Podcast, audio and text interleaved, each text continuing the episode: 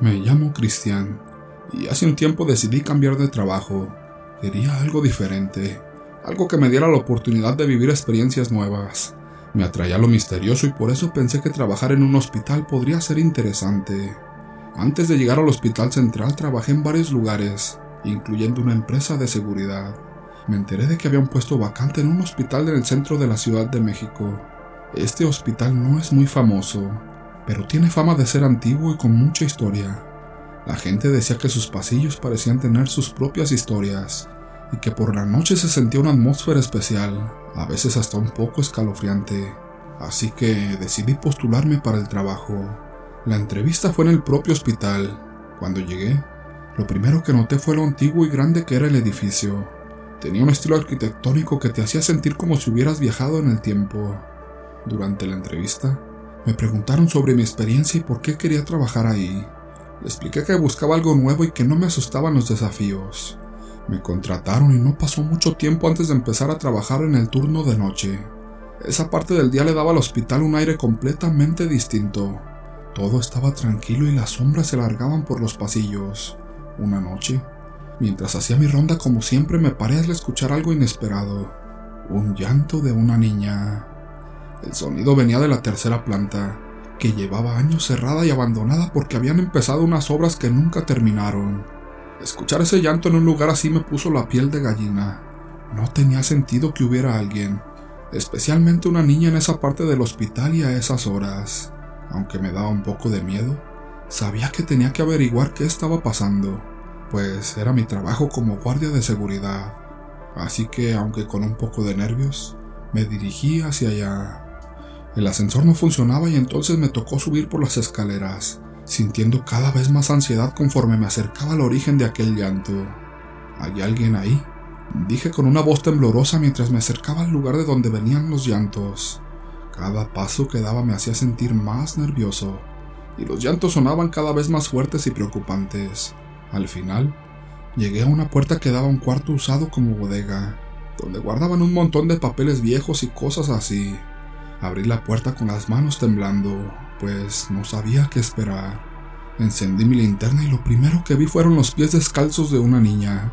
La luz de la linterna no me dejaba ver mucho más, pero ahí estaba, una niña en medio de todo ese desorden, en un lugar donde no debería estar nadie, y menos a esas horas.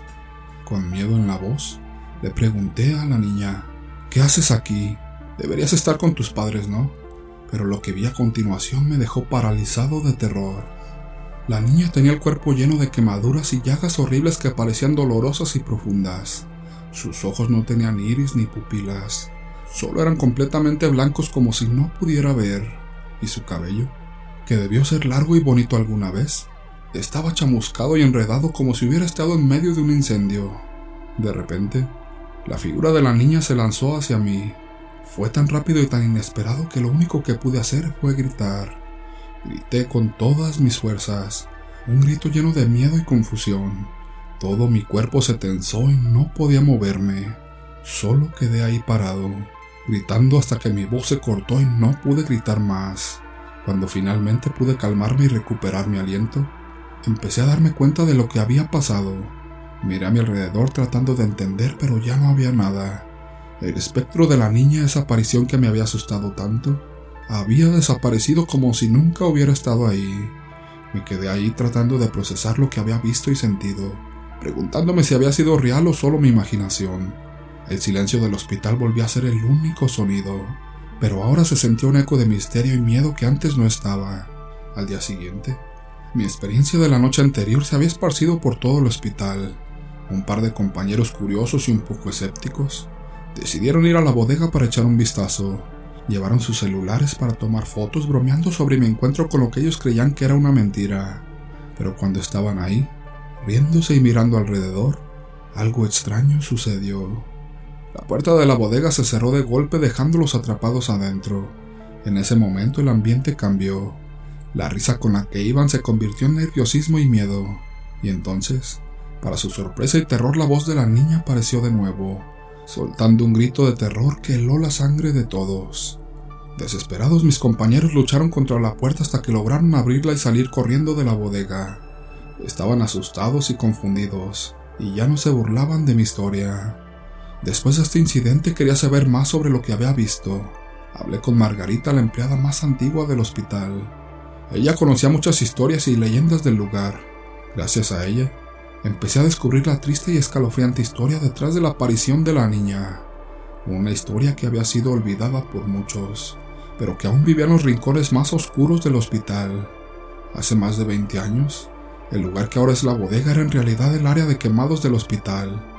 Margarita me contó una historia que nunca había olvidado. Una vez, una niña llegó en muy mal estado, con quemaduras de tercer grado por todo su cuerpo. Los médicos hicieron todo lo que pudieron, pero sus heridas eran demasiado graves. Los gritos de dolor de esa pobre niña eran algo que ninguno de nosotros podría olvidar. Margarita hizo una pausa y luego siguió con la historia. Lo más triste de todo es que la niña murió sola aquí en el hospital. Más tarde nos enteramos de que su madre la había abandonado. La había dejado encerrada en su casa el día que se desató el incendio. Y lo que es peor, se rumoreaba que fue la misma madre quien provocó el incendio. Esta revelación fue impactante. La historia de la niña y su trágico final me dejó pensando. No era solo una historia de terror o una leyenda del hospital. Era la historia real de una pequeña que había sufrido mucho y que había encontrado un final trágico y solitario en el mismo lugar donde ahora yo trabajaba. La noche siguiente, decidí hacer algo especial. Subí a la bodega al mismo lugar donde había visto el espectro de la niña y donde mis compañeros habían vivido su propio encuentro espeluznante. Llevaba conmigo un ramo de flores y un peluche, pensando que de alguna manera podría ayudar a la niña a encontrar esa paz. Coloqué las flores y el peluche en el suelo, justo en el lugar donde había visto a la niña la primera vez. Me quedé ahí un momento, pensando en todo lo que había pasado y en la historia triste de la pequeña. Cuando estaba terminando mi turno y me preparaba para dejar el hospital, escuché algo que me detuvo. Desde la planta alta donde estaba la bodega llegaban sonidos, pero esta vez no eran de llantos o gritos, eran risas, risas de niña, como si estuvieran jugando. A pesar de que todavía sentía miedo, esas risas me hicieron pensar que tal vez, de alguna manera había logrado ayudar a esa alma atormentada a encontrar algo de paz.